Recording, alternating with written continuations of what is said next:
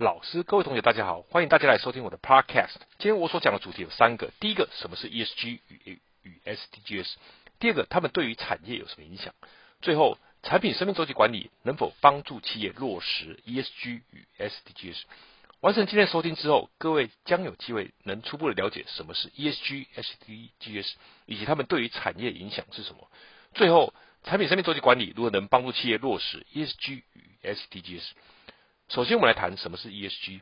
ESG 里面的 E 代表环境，指的是所有跟环境相关的事物，例如温室气体排放、污水处理、绿色能源等。S 代表社会。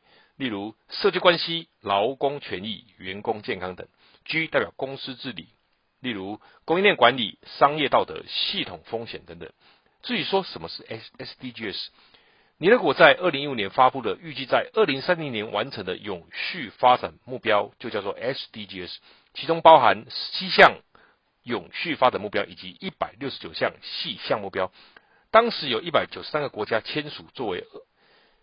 在二零三零年之前努力达到的永续目标，这就是 SDGs。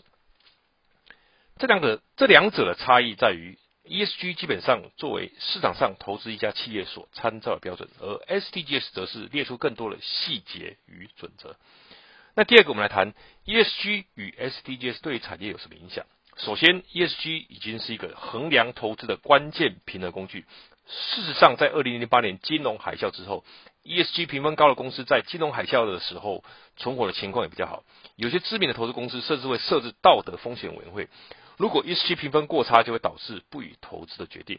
在这样的情况之下，知名品牌或者大集团公司便不得不努力遵循 ESG 的所有相关规范，当然包含他们自己的所有的供应链厂商。这边举两个例子，商业周刊曾经报道。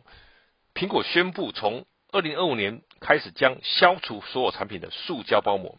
同时间，国内的塑胶大厂台塑也在今年的七月份股东会上宣誓要放弃一次性塑胶事业，例如 PVC 以及 PE。PVC 可以做什么？PVC 可以做成保鲜膜，PE 它可以做成垃圾袋。以上的事业占公司的营业额百分之五。